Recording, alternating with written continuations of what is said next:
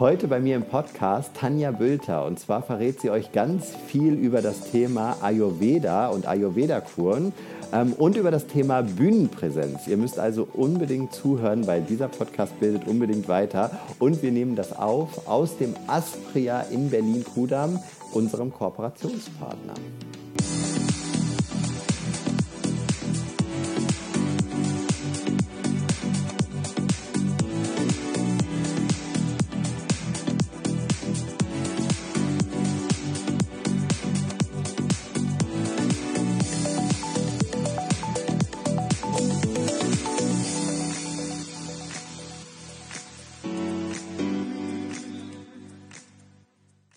Herzlich willkommen zu unserem neuen Podcast Travel and Stars. Ha, jetzt hat er nämlich einen neuen Namen und äh, daran muss ich mich auch erst gewöhnen, äh, denn heute sind wir auch wieder um der in der Umgebung eines tollen Stars äh, und da freue ich mich ganz, ganz, ganz besonders drauf. Vorab nochmal ähm, vielen Dank für euer Feedback, was wir in der Vergangenheit bekommen haben. Ähm, schreibt mir auch gerne, was ihr in Zukunft noch hören möchtet oder wen ihr hier sehen möchtet oder welches Zielgebiet vorgestellt werden soll.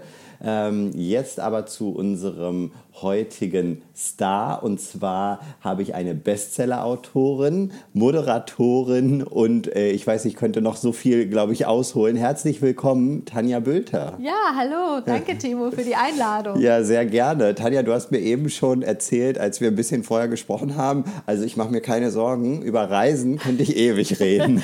also definitiv, weil seit ich denken kann, bin ich gereist. Also meine Eltern, die waren auch so reiselustig und ich bin wirklich schon als Kind um die ganze Welt gereist mit meinen Eltern. Also die waren sehr innovativ, was das betrifft. Wir waren schon in Moskau in den 80er Jahren, ja. Wir haben Amerika-Reisen gemacht, viel in Europa. Ich glaube, so die 70er, 80er Jahre Generation, die kann sich noch daran erinnern, lange Fahrten im Auto auf dem Rücksitz, ne? nach Frankreich, Italien oder auch Spanien. Das habe ich alles schon mit meinen Eltern erlebt. Sehr cool. Was ist denn dein absolutes Lieblingszielgebiet? Ich habe 2019 mit meinen Kindern eine Weltreise gemacht und das war somit das Größte, was ich jemals gemacht habe. Und davon waren wir sehr, da waren wir sehr lange in Neuseeland. Und mhm. wir haben die Süd- und die Nordinsel tatsächlich mit dem Auto bereist, haben unglaublich viel gesehen. Und ich habe kein Land zuvor bereist, was so viel bietet wie Neuseeland und in dem ich mich aber auch so zu Hause und so, so sicher fühle. Ne? Mhm. Also ich war ja als äh, Mama allein mit meinen Kindern. Und das war schon ein besonderes Erlebnis. Also da möchte ich auf jeden Fall noch mal wieder hin. Aber ich könnte auch noch 20 andere Länder nennen, das ist es nicht. Jetzt äh, sind, äh, wir kommen ja aus dem ähm, USA- und Kanada-Bereich. Warst du in den Ländern auch schon unterwegs? Ja, ich habe tatsächlich auch mal ein paar Monate in New York gelebt. Das ich auch. War, yeah? Ja, tatsächlich. Ja. Das war mega. Also ja. ähm, jetzt würde ich sagen, mit Kindern ist es wahrscheinlich noch mal eine andere Kiste, aber New York so kennenzulernen, ungebunden, das war wirklich für mich riesig, ja. Und ich war in Amerika eigentlich schon überall. Also ich hm. habe auch ähm, sehr viele Reisen in meiner Studienzeit gemacht, wo ich dann in den einen Semesterferien ganz viel gearbeitet habe, um in den nächsten Semesterferien zu verreisen mit dem Rucksack und da haben wir zum Beispiel auch die berühmte Route 66 äh, abgefahren. Ähm, ich war dann aber auch wirklich an der, an der Ostküste unterwegs. Wir waren sogar im Süden, in Ohio. Also wir waren wirklich fast überall. Das heißt, du bist auf Reisen auch ein Mensch, der gerne rumreist und Sachen erkundet, die Kultur erkundet? Oder? Unbedingt. Also ich bin kein Typ, der nur immer an die gleichen Orte fährt, im gleichen Hotel wohnt ich will nicht sagen, dass es immer langweilig ist, aber ich brauche schon ein bisschen Input und dafür ist die Welt ja da, um sie zu entdecken. Ne? Das gibt so einen schönen Spruch, den ich letztens gelesen habe. Reisen ist ähm, das Einzige, wo man Geld los wird, aber am Ende reicher wird. Ja, stimmt. Und so ist es auch. Das ist richtig, absolut. Und äh, wenn du jetzt, ähm, was ist dir wichtig auf Reisen? Also ist es, machst du das, um zu entspannen? Machst du das, um loszulassen, um den Kopf frei zu kriegen? Ähm, oder ist es, wir hatten ja auch schon Leute, die gesagt haben, ach, manchmal ist es auch ein bisschen lästig sozusagen, weil ich mache das nur für die Familie, eigentlich brauche ich gar keinen Urlaub. Mhm. Für was machst du das? Also Businessreisen finde ich lästig und mhm. anstrengend manchmal, aber wenn ich unterwegs bin und privat meinen Urlaub buche, dann schaue ich immer, ähm, wovon haben wir alle drei was? Also ich habe zwei Kinder, ein kleines Mädchen, die ist neun und einen Jungen, der ist 14 und das muss für uns schon immer stimmen, dieses Land. Ne? Das heißt, ähm, die Kinder wollen natürlich Strand und Meer, im Zweifel noch einen Pool. Ja, ich möchte aber auch ein bisschen Action und Abenteuer haben und äh, das ist eigentlich das, wo wir alle hinterher sagen, so war es ein gelungener Urlaub. Ich brauche schon auch, weil ich natürlich einen stressigen Alltag habe und einen stressigen Beruf als äh, alleinerziehende, voll arbeitstätige Mama. Aber ähm, wenn ein bisschen Wellness dabei ist, aber auch Abenteuer, bin ich glücklich. Und ich hatte jetzt gerade so einen Urlaub in Ras Al Khaimah in den Emiraten. Hm, das ist so ein, würde ich sagen, ganz unterschätztes Land weil ich auch noch nicht da war groß. Und ähm, hinterher muss ich sagen, alle reden von Glitzy Dubai, das auch toll ist, keine Frage. Aber das Nachbaremirat, das sind ja sieben Emirate, ist unglaublich spannend. Wir haben ganz tolle Sachen da gemacht. Schieß los. Ja. das voll, du kannst, ich wollte gerade sagen, du kannst jetzt unseren Zuhörern nicht so vorschwärmen und dann abbrechen. Also erstmal ist natürlich klar, du hast eine Wettergarantie. Ja? Das ist ja das Nonplusultra, weil ich bin schon so ein Sonnentyp. Das heißt, ich fahre zwar gerne Ski, bin auch gerne im Winterurlaub, aber wenn ich mir aussuchen könnte, was ich lieber mag, ist es immer Sonne.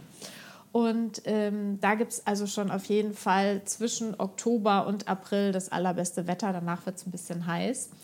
Und die haben natürlich traumhafte weiße lange Sandstrände. Und was wir zum Beispiel gemacht haben, sind ähm, ist Kajaking. Das kannst du mit den Kindern natürlich super machen in den Mangroven.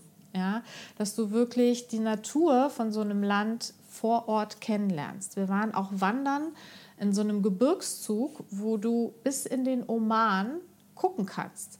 Also wir standen da oben, natürlich haben die Kinder erstmal gemeckert, jetzt müssen wir den Berg rauf, aber als wir dann diesen Blick hatten, das war so sensationell, auf 2000 Metern, Jebel Jais heißt dieser Gebirgszug und was man dort auch machen kann, und das habe ich in keinem Land jemals erlebt, es ist eine der höchsten Sommerrodelbahnen, die es gibt. Auf 2000 Metern hast du eine Sommerrodelbahn, die wir dann natürlich runtergefahren sind.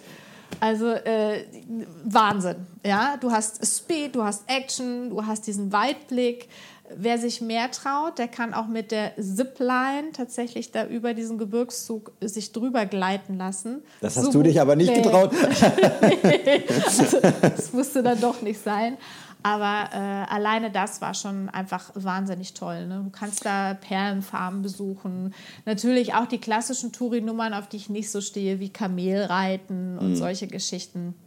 Ähm, Wie kommt man darauf, so einen Urlaub zu buchen? Also man, weil ich meine, Dubai liegt nah, ja. absolut, hast du gerade schon gesagt. Mhm. Ähm, äh, Oman würde man vielleicht auch gerade noch so äh, ja, würde vielleicht auch mal noch so auf der Map sein, so auf der mhm.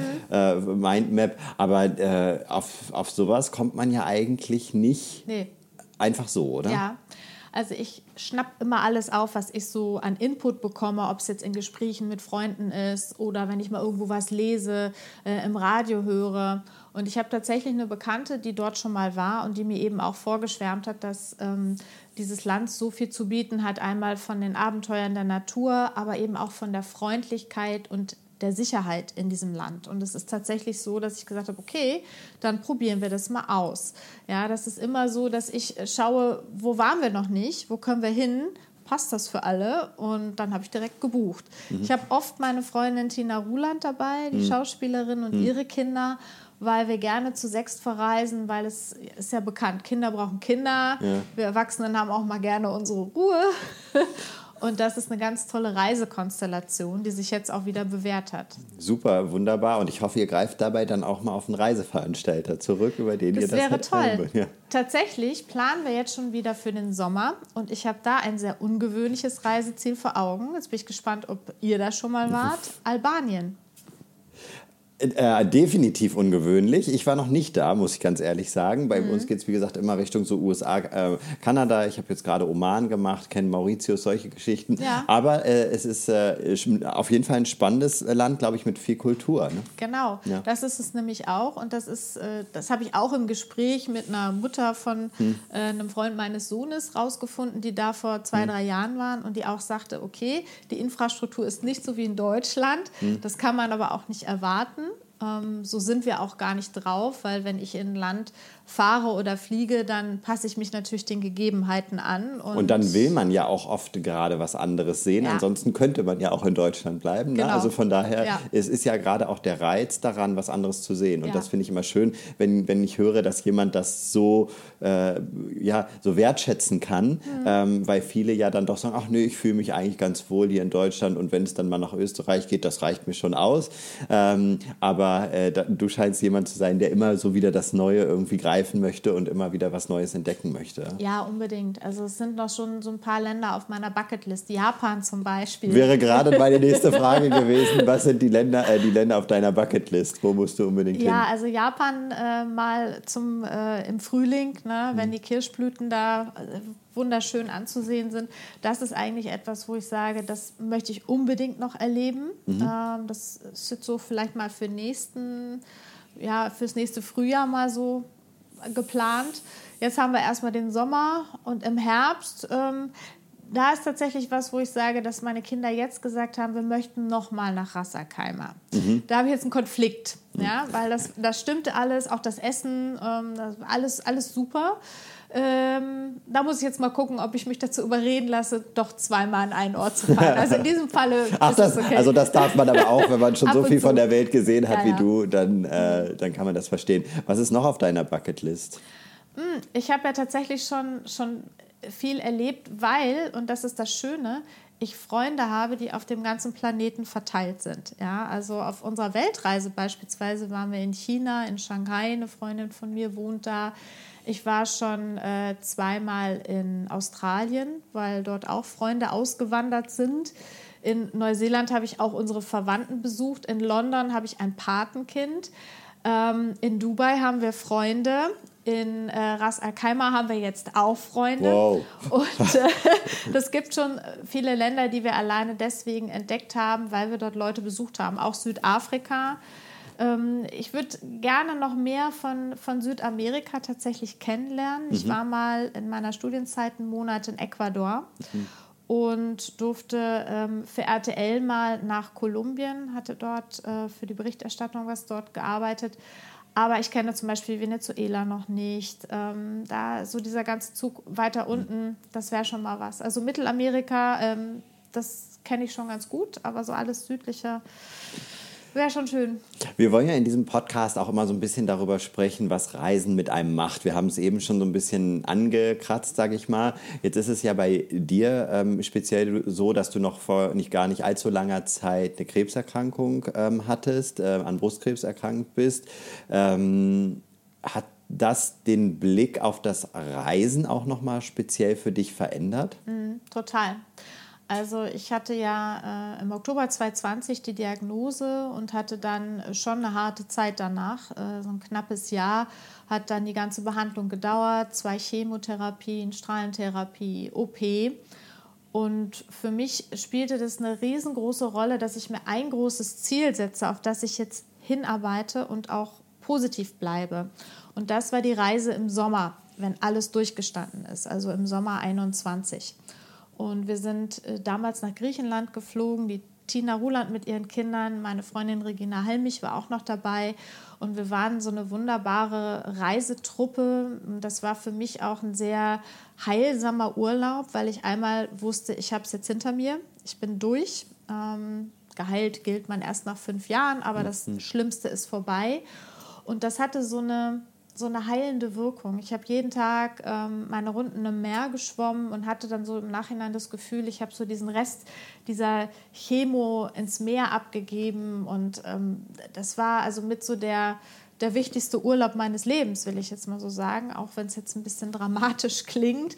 Aber ich glaube, das kann man gut nachvollziehen. Ja, ja, nach so einer schlimmen Zeit brauchte ich das auch. Ne? Ist das was, was ähm, du während dieser schweren Zeit, worauf du auch immer hingearbeitet hast? Ähm, weil man weiß ja, auch innerhalb dieser Chemotherapie nicht unbedingt hat es angeschlagen ja. und so weiter. Ähm, ja, macht man sich solche Gedanken oder bist du da eigentlich so, nee, ich werde das definitiv besiegen, dann ist äh, da dann bin ich durch und dann ist das Thema für mich abgehakt und äh, ich fahre in Urlaub? Also es war schon so, dass ich mir das gewünscht habe, aber mhm. es ist genau wie du sagst. Ne? Zwischendurch ähm, stagnierte die Chemo. Da hat mhm. der Tumor sich plötzlich nicht mehr zurückgebildet und keiner wusste auch warum. Mhm. Und da war plötzlich auch das Ende der ganzen Behandlung gar nicht mehr klar. Mhm. Wann ist das überhaupt? Schaffe ich das überhaupt mit dem Urlaub? Mhm. Und das hat mich dann hinterher auch so in die Bredouille gebracht, dass ich Strahlen und Chemotherapie für ein paar Wochen parallel machen musste, um diesen Urlaub zu machen, was Ach, mir aber so wichtig war. Die Ärzte haben gesagt, so einen Fall hatten wir in unserem ganzen Leben noch nicht, dass es jemand auf sich nimmt, ähm, sich diese Dosis sozusagen in doppelter Form zu geben. Aber für mich fühlte sich das richtig an, weil ich genau wusste, ich habe jetzt gebucht. Irgendwann habe ich dann im Frühjahr gesagt, okay, ich bin jetzt so mutig und buche, ähm, weil ich das auch für meinen Kopf brauchte, dass ich sage, okay, dann und dann ist genau der Zeitpunkt und auf diesen Zeitpunkt arbeitest du hin. Und das wäre psychologisch wäre das schwierig geworden, wenn ich gesagt hätte, okay, dann mache ich jetzt noch vier Wochen länger Chemo und dann fliege ich im Herbst oder so, weil ich bin ja auf die Sommerferien angewiesen. Das mhm. ging ja nicht viel mhm. später. Und das war dann am Ende des Tages auch okay so. Insofern ähm, spielt sich im Kopf viel ab. Aber ich habe ja dann auch ein Buch darüber geschrieben, Brust raus, mhm. was natürlich so einmal den Weg meiner Behandlung schildert, aber auch vor allen Dingen dreht sich es ums positive Mindset. Ne? Das wäre jetzt direkt auch meine nächste Frage gewesen. Ist das etwas, ähm, was also beeinflusst ein Urlaub auch den positiven Mindset? Also war das Teil deiner ganzen Strategie der Krebsbekämpfung? Ja, weil wer nicht im Kopf positiv ist, der kann auch medizinisch nicht die nötigen Erfolge erzielen. Das hat mir sogar ein Arzt gesagt am Anfang. Und deswegen habe ich wirklich für mich einfach auch Tools entdeckt, ähm, die teilweise ungewöhnlich sind, wie ein Verfahren namens Organetic. Ja, das ist so ein äh, Bioresonanzsystem, aber auch, sagen wir mal, profanere Dinge wie Meditation und Yoga, die mir auf diesem Weg geholfen haben und am Ende wirklich ich sagen kann, ich bin bis auf ein paar schwierige Momente durchweg positiv geblieben und ähm, habe das Ganze, glaube ich, ein Stückchen besser überstanden als die eine oder andere Mitpatientin. Du hast auch gesagt, dass du schon eine, einen Ayurveda-Urlaub ähm, gemacht hast. Ja. Ist das auch Teil dieses Mindsets? Ja. Also äh, tatsächlich ist das so, dass ich immer in meinem ganzen Leben schon eine Ayurveda-Kur machen wollte. Und wie es dann nun mal so ist, ne, man schiebt das immer wieder weiter vor sich her und denkt, ja, ich kann ich nie machen, ohne Kinder so lange weg und so weiter. Und dann habe ich mich sehr intensiv damit beschäftigt, wie lange muss so eine Ayurveda-Kur eigentlich sein. Um reinzuschnuppern, kann man es mal ein Wochenende machen, aber ein Minimum ist eigentlich sieben Tage, zehn Tage werden empfohlen und wer noch ein bisschen länger Zeit hat, noch besser bei der sogenannten Panchakarma-Kur. Die Panchakarma-Kur dreht sich ja darum, dass man aus seinem Körper Giftstoffe ausschwemmt und der Körper von innen gereinigt wird.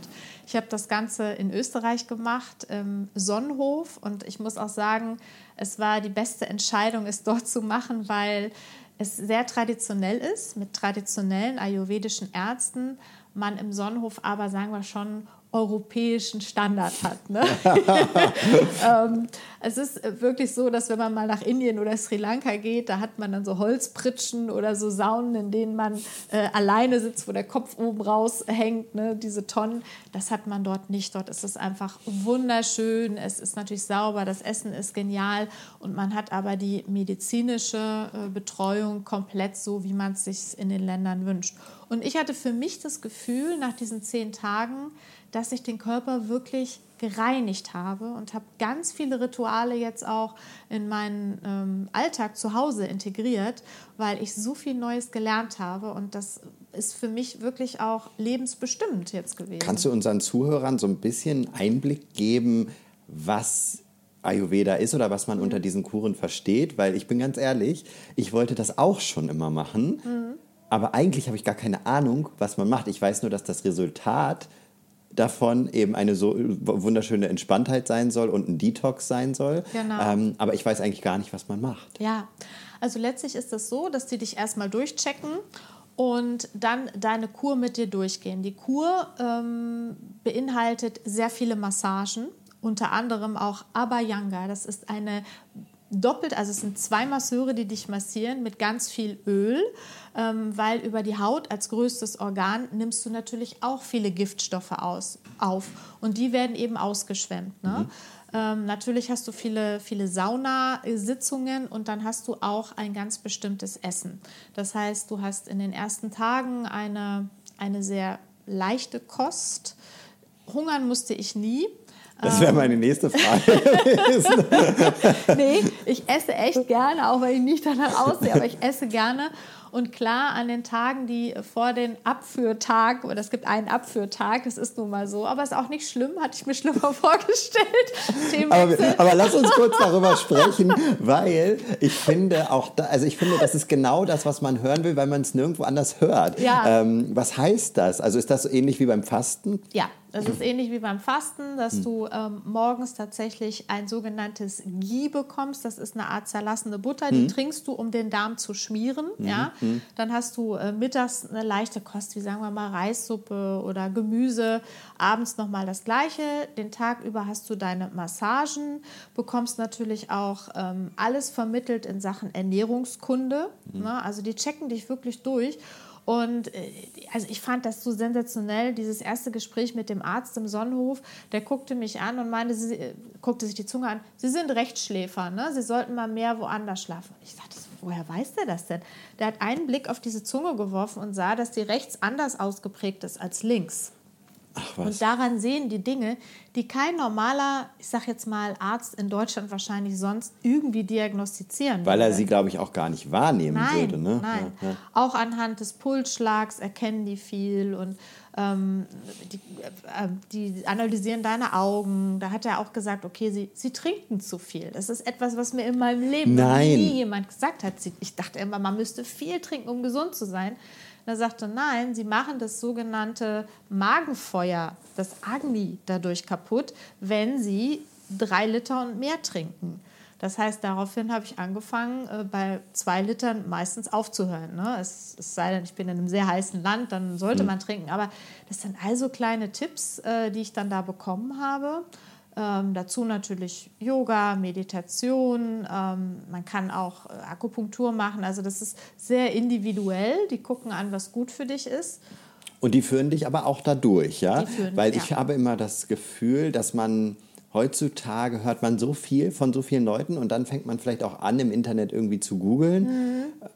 Ähm, und dann weiß man überhaupt nicht, ähm, was mache ich denn jetzt eigentlich? Ja. Weil dann gibt es, wir haben gerade drüber gesprochen, TCM, ja. Ayurveda, äh, so viele verschiedene Arten und Weisen. Ähm, mhm. Man fühlt sich aber, während man das macht, wird man da wunderbar durchgeleitet. Ja, also Total. also man fühlt ja. sich in dem Moment genau richtig, dass man da auch das Richtige für sich tut. Ja, ich würde mir das gar nicht zutrauen, das Entschuldigung, alleine mhm. zu machen, mhm. ähm, weil da sitzen ja Fachkräfte, die dich da, wie gesagt, mhm. durchleiten. Jetzt habe ich den Frosch. Ja, ich habe gerade. Jetzt, ich habe, Entschuldigung, ich habe schon gesagt, wir, wir, dieser Podcast wird vielleicht von einigen Hustern unterbrochen, weil meine Corona-Erkrankung gerade irgendwie zwei, drei Wochen her ist und äh, der Husten leider geblieben ist. Aber Entschuldigung, jetzt habe ich, hab ich dich damit tatsächlich wir, angesteckt. Wir lassen ihn jetzt raus hier. genau. Ähm, Nee, das ist tatsächlich so, dass du wirklich auch einen richtigen Behandlungsplan bekommst, ne? so einen richtigen mhm. Guide. Ähm, und was ich auch noch wichtig finde, was viele sicherlich interessieren könnte, man hat immer von diesen drei Bioenergietypen gehört, äh, Vata, Pitta, Kapha. Ne? Mhm. Ne? Das sind, also du bist ähm, ein Typ, ich bin ein Typ, jeder trägt sozusagen bestimmte Merkmale in sich, ob man lieber scharfe Speisen isst oder wie der mhm. Körperbau ist beispielsweise.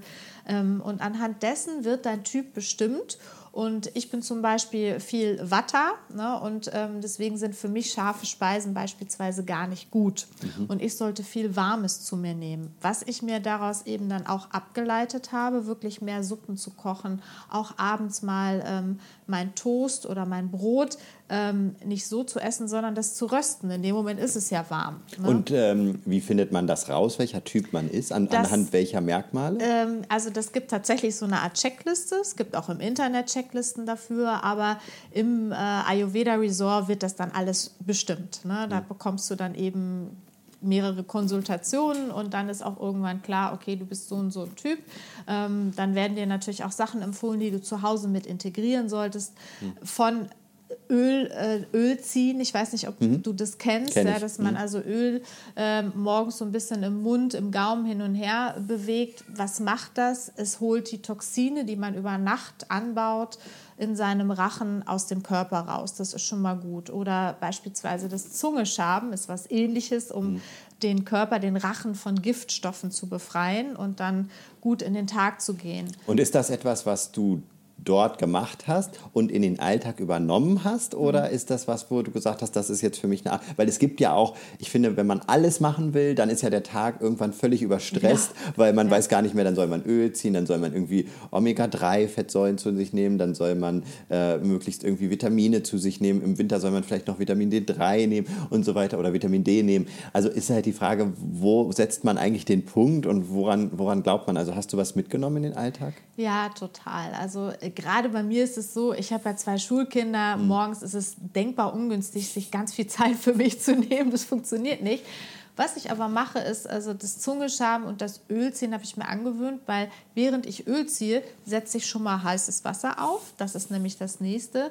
Ähm, und bereite den Frühstückstisch vor, weil so fünf Minuten sollte man das Öl ja im mhm. Mund äh, behalten dass ich warmes Wasser als allererstes trinke, um den Körper schon mal durchzuspülen. Das ist auch ein guter Verdauungsanreger. Und wenn man so startet und nicht direkt mit dem Koffein, ich trinke auch gerne Kaffee, dann ist das schon ganz gut. Und so ein paar Sachen habe ich deswegen mir schon ähm, wirklich in den Alltag mit reingenommen.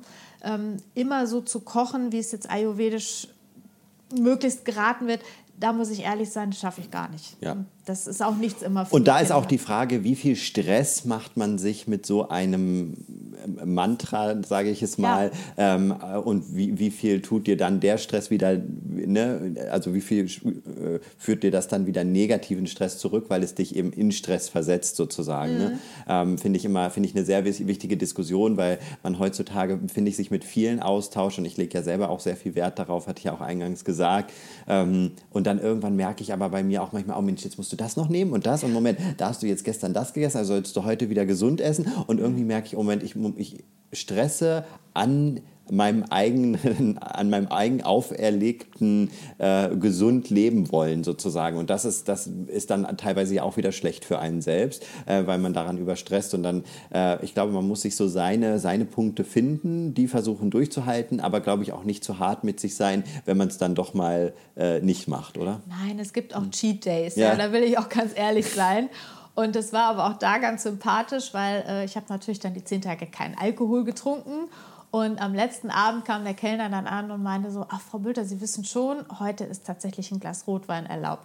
Und du glaubst nicht, wie sehr ich dieses Glas Rotwein genossen habe. Ja? Nicht, dass ich jetzt Alkohol zum Leben bräuchte, aber ähm, das wurde mir in dem Moment natürlich sehr bewusst, ja, wie schön das ist, da auch gemütlich zu sitzen, sich mit den anderen zu unterhalten und einfach zehn Tage für mich gehabt zu haben. Übrigens mhm. auch ganz wichtig.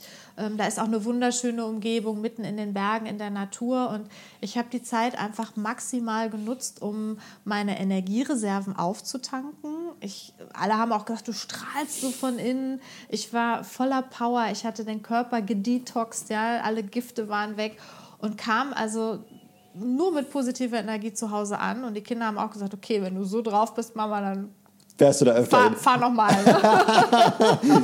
Sehr schön. Ähm, ich, ja, mir liegt die ganze Zeit eine Frage auf der Zunge und zwar, ähm, was muss man rechnen für so einen Aufenthalt? Kannst du sagen, wie viel sowas kostet, so einen Aufenthalt zu machen? Weil ich glaube, das würde unsere Zuhörer auch durchaus mal ähm, interessieren. Ja, es kommt natürlich drauf an. Also ich war jetzt im Sonnenhof und ähm, es kommt auch auf die Kur drauf an. Aber ich sag mal so, ähm, bei 1500 Euro geht es los, glaube ich, für eine Woche. Woche. Ähm, inkludiert so das den alles, Übernachtungspreis? Also, ja, das inkludiert hm. den Übernachtungspreis. Ich glaube, bei zehn Tagen liegt man dann so Pi mal Daumen schon bei 3000 Euro. Das ist dann natürlich mit äh, dem vollen Umfang an Vollpension, an ärztlicher Betreuung. Ähm, da ist alles inkludiert, was man da eigentlich nur haben kann von, ich sage jetzt auch dem Rahmenprogramm. Mhm. Ne? Hm. Ähm, das muss man so ungefähr rechnen. Kommt natürlich auf die Jahreszeit an und ähm, auf die Kur und die persönlichen Bedürfnisse. Ja. Wirst du es nochmal machen? Ja, ich glaube, das ist sehr gut investiertes Geld, weil letztlich, das haben wir ja auch die letzten zwei Jahre durch die Pandemie gemerkt, ähm, alles ist nichts ohne Gesundheit. Und in die eigene Gesundheit zu investieren, halte ich für das Nonplusultra. Und da muss ich sagen, da würde ich jetzt in Zukunft in meiner Retroperspektive gesehen mal einen Urlaub vielleicht kürzer machen, um nochmal eine Ayurveda-Kur im Sonnenhof ähm, zu machen, weil ich dieses Erlebnis, so aufgeladen zu sein, selten hatte. Das war schon wirklich was Besonderes. Ne? Und mein Körper fühlt sich jetzt sehr stark an, sehr dynamisch. Das war schon toll. Das heißt, du hast wirklich, du sagst also am Ende von so einer Ayurveda-Kur kann man mit was rechnen? Power, Entspannung, ähm, Energie. Ja, ähm, ein, einem gesunden, gestählten Körper und natürlich extrem viel Wissen auch über Ernährung. Mhm. Also ich habe äh, so viel gelernt wie selten zuvor und hatte auch tolle persönliche Begegnungen. Ja? Also das fängt von ähm, mit äh, ähm, Gästen an, aber auch zum Beispiel die, die Chefin von diesem äh, Sonnenhof, Elisabeth Mauracher, ist eine ganz tolle Powerfrau, eine ganz tolle Persönlichkeit, mit der ich auch lange gesprochen habe, die so integriert ist, weil das ist so ein mhm. Familienbetrieb. Und ähm, insofern habe ich Input bekommen für Körper, Geist und Seele und betrachte das nicht als einmalige Auszeit, sondern als eine wunderbare Investition in mich. Und letztlich sollte das jeder mal für sich tun, wenn er denn kann, weil das kann ich sagen, das war ein, eines der besten äh, Erlebnisse, die ich je so hatte. Ja. Du bist ja auch Coach, richtig? Ja. Ähm, Habe ich rausgefunden. Und äh, du hast äh, viele ja, auch Prominente oder Führungskräfte gecoacht. Mhm. Ähm, was hast du denen beigebracht? Das war allerdings vor der Krebserkrankung, also es ist schon seit 2013, glaube ich, ja. hast du die Coach-Ausbildung gemacht. Mhm. Ähm, was hast du denen beigebracht? Ich habe lustigerweise letzte Woche in Passau noch gecoacht. Mhm. Ähm, also das mache ich jetzt auch wieder. So langsam mhm. hat mich das Leben ja wieder. Ich bin back on track. Was ja? kann ich von dir lernen als so nicht professioneller Moderator du sozusagen? Das super, Timo. Das also, musst du ja jetzt sagen. Nee, weil ähm, was vielen ja nicht gegeben ist, ist eine Authentizität. Und die hast mhm. du schon mal. Ne? Mhm. Weil nichts ist schlimmer, wenn man auf der Bühne steht und versucht, jemand anderes zu sein, als man ist, mhm. weil man den oder die vielleicht vermeintlich toll findet. Und du du bist ganz bei dir, das ist schon mal das Nonplusultra. Ich coache tatsächlich ähm, Führungskräfte, aber auch alle möglichen anderen Menschen hinsichtlich eines gelungenen Auftritts. Ne? Jetzt hatten wir die letzten zwei Jahre viel online, ähm, aber jetzt geht es ja auch wieder los mit Veranstaltungen und mich haben früher, wenn ich ein Event moderiert habe, nämlich ganz namhafte Persönlichkeiten gefragt, was kann ich gegen Lampenfieber tun? Mhm. Ja? Wie stelle ich mich am, richtig, äh, am besten hin? Wie erreiche ich das Publikum? Ja? Wie kommt es, dass, äh, wie kommt es, dass Sie dich das gefragt haben? Weil Sie waren ja dann scheinbar selber namhafte äh, äh, ja, nenne ich mal einfach Leute in ihrem Feld. Mhm. Wie kommt das, dass die dich gefragt haben? Hast du das schon ausgestrahlt? Also haben die geglaubt, äh, sie finden bei dir die Antwort? Oder? Ich hoffe doch, als Moderatorin auf so einem Event. Ne? Ja. Ähm, das liegt mir ja im Blut, das mache ich schon viele Jahre und ja. natürlich bin ich in dem, was ich mache, dann auch sicher. Du bist ich, auch ich sehr klar ne, in dem, was du sagst. Das ja. fällt mir sehr stark auf. Halt, ne? Das muss man ja auch mal schaffen. Wenn irgendwie zig Kameras auf eingerichtet sind, äh, Scheinwerfer auf eingerichtet sind, finde ich, werden ja ganz viele, wie du es eben schon sagtest, unnatürlich. Ja. Ähm, und äh, du bleibst dabei sehr klar und die werden dabei sehr unkonzentriert. Ich merke das teilweise auch an mir, ähm, dass das so ist, weil ich es ja eben nicht so oder eben nicht so ausgebildet bin. Ähm, was antwortest du denen denn dann? Ja, ich habe natürlich. Also du darfst, musst jetzt hier nicht dein ganzes Coaching offenlegen, okay, aber so ein ich dachte, paar. Ihr wollt jetzt alles wissen. Ja, aber klar. Aber ich ja, wollte damit sagen, um es soll, gibt Tage. ja wahrscheinlich noch Leute, die dafür bezahlen sollen. genau. Also natürlich hat das alles mit dem großen Thema Storytelling zu tun. Ja, mhm. ich kann nicht CEO einer, sagen wir mal, Tech-Firma sein mhm. und kann mein Produkt aber nicht in drei oder meine Firma, meine Firmenphilosophie in drei Sätzen erklären. Das ist ein absolutes No-Go. Das heißt, ähm, wir basteln dann daran, dass die erstens äh, verständlicher werden, was du gerade ja selber mhm. schon gemerkt hast, ähm, dass sie ihre Zielgruppe erreichen, weil viele wissen gar nicht genau, für wen erzähle ich das Ganze und wie erreiche ich die Zielgruppe, weil letztlich ist es doch was anderes, ob ich da Mittelständler sitzen habe oder eine zwölfte Klasse eines Gymnasiums. Ja? Da ist die Ansprache eine ganz andere. Und ähm, da gibt es eben ganz viele Tools und Tipps, ähm, die ich mit denen durchgehe in Workshops ähm, und die am Ende dann auch wirklich da sehr gut rauskommen und äh, meistens noch ein, noch ein Follow-up buchen Und manche möchten auch noch ähm, dann sozusagen on top wissen, wie gehe ich denn eigentlich mit der Presse um? Weil das ist ja etwas, was viele Firmenchefs mittlerweile auch machen müssen, ob es jetzt Radiointerviews sind, Zeitungsinterviews, aber auch manchmal Fernsehshows, YouTube. Das wird ja alles immer mehr heutzutage. Und auch da ähm, habe ich spezielle Programme, die ich mit denen durchgehe und äh, die dann fit mache für die Kamera und die Kollegen. Und was hast du in dieser Coaching-Ausbildung gelernt? Ich habe äh, letztlich eine Coaching-Ausbildung gemacht mit NLP. Ja, das geht also tatsächlich um neurolinguistische Programmierung, ähm, äh, aber auch natürlich ein Coaching, ein klassisches Coaching. Ähm, was ich gelernt habe, ist, erstmal die Geschichte, dass du ähm, bei dir selber bleiben musstest. Da haben wir eben angefangen. Wie ich, was in dem Moment, wo du auf der Bühne bist, wirkst du ja schon. Und da gibt es dieses schöne Ein-Minuten-Urteil, dass sich nämlich Menschen in dem Moment, wo du vor denen stehst und denen irgendwas erzählst, in dieser allerersten Minute meistens schon ein Urteil über dich bilden nach dem Motto, will ich dem oder der gerne zuhören, finde ich das spannend, was jetzt hier erzählt wird, ähm, bleibe ich überhaupt bei der Materie dabei? Und wenn du das nicht in den Griff kriegst, jetzt mal als ein Beispiel, was mhm. ich gelernt habe und mhm. was ich weitervermittle, ähm, dann hast du schon verloren. Ne? Und das heißt, da solltest du dich möglichst bemühen, diese, diese ersten 60 Sekunden und ein bisschen mehr ist es dann meistens schon, ähm, total auf Zack sein und die Leute zu triggern, damit mhm. sie dranbleiben. Naja, und das gebe ich eben alles weiter. Und ich muss dazu sagen, dass ich das aber nicht alles in meiner Ausbildung gelernt habe, sondern das habe ich selber in meinem Leben erfahren, auf den verschiedensten Veranstaltungen, die ich moderiert habe, ähm, die ich geguidet habe, die ich teilweise sogar auch mitentwickelt habe. Ähm, da steckt natürlich unglaublich viel Erfahrungswert von fast 20 Jahren Bühne drin. Und da sind mir so viele Situationen schon passiert, von äh, kompletter Technikausfall, äh, was macht kannst, man? Ja. Kannst du mal so, so Situationen erzählen, wie das gewirkt hat? Also war ja. das zum Teil auch mal lustig oder so?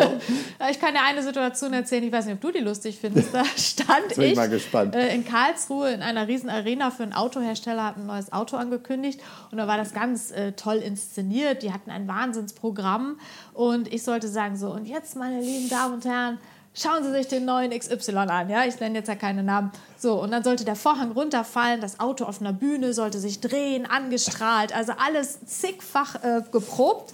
So, und ich sagte das also so schön an, hatte einen totalen Drive und Schwung. Und was passierte? Der Vorhang fiel nicht. Und ich stand da und ich hatte keinen In-Ear, also keinen Kontakt zur Regie. Und ich wusste natürlich auch nicht, was, was ist denn jetzt los? Ja? Und dann kam auch ganz hektisch äh, schon eine Mitarbeiterin auf die Bühne und sagte, Frau Bülter, äh, wir haben ein riesiges Technikproblem, überbrücken Sie zehn Minuten. Mindestens. Zehn Minuten Zehn ist Minuten. Äh, Ewigkeit auf Total. der Bühne, oder? Ja, und ich stand da, ich dachte so, ich bin doch kein Stand-up-Comedian, ja, was soll ich denn jetzt machen? Und dann habe ich äh, instinktiv, weil ich natürlich jahrelang beim Fernsehen auch als Reporterin gearbeitet habe, äh, und Menschen interviewt habe, mir ein Mikrofon geschnappt und bin durchs Publikum und habe ein paar Stimmen eingefangen. Mhm. Was erwarten Sie vom Auto? Wie finden Sie es bis jetzt? Aber so, dass ich die Leute einfach mitgenommen habe und so ein bisschen Zeit schinden konnte, bis sie das Technikproblem dann wieder im Griff hatten. Und das ist auch eine gute Methode, wenn man mal raus ist, dass man einfach Kontakt mit dem Publikum aufnimmt und versucht, äh, da eine Nähe zu schaffen und vielleicht sich selber in der Zeit auch wieder zu fangen. Wir wollen noch mal den Bogen zurückschlagen zum Reisen. Ähm, wenn du also, sage ich mal, auch solche Situationen beispielsweise hinter dir hast, sind die ja sehr stressig. Ja. Ähm, und man hat sicherlich auch stressigere Phasen im Leben. Ähm, wann gönnst du dir Urlaub? Zu welchen Zeitpunkten? Merkst du das selber, wenn dein Körper sagt, ich brauche jetzt Urlaub? Oder planst du eigentlich sehr stark schon im Voraus deinen Urlaub am Jahresanfang? Muss man wahrscheinlich einen Mix aus beiden machen, weil man ja auch eben feste Termine hat, wo man moderiert. Ähm, wie, wie ist das bei dir? Also tatsächlich ist es so, ich bin ja auf die Ferien angewiesen. Das heißt, die größeren Urlaube, die plane ich schon lange im Vorhinein. Ne? Also ich bin ja jetzt schon beim, beim Sommer und beim Herbst. Aber was ich mache, und das finde ich auch total wichtig, sind Kurztrips äh, zum Auftanken. Ne?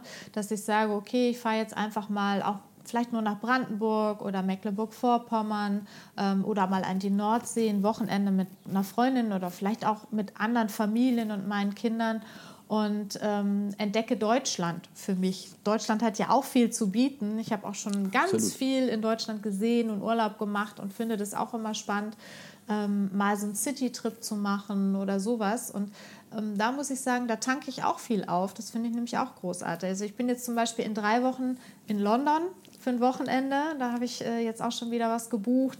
Ähm, danach bin ich auf Mallorca, auch nur für ein paar Tage. Und ich finde, überall, wo man so in zwei, drei Stunden ist, das kann man ja einfach auch mal an einem Wochenende machen. Und hat auch wieder neues Input, ja, einfach ähm, Futter für den Kopf. Das ist gut.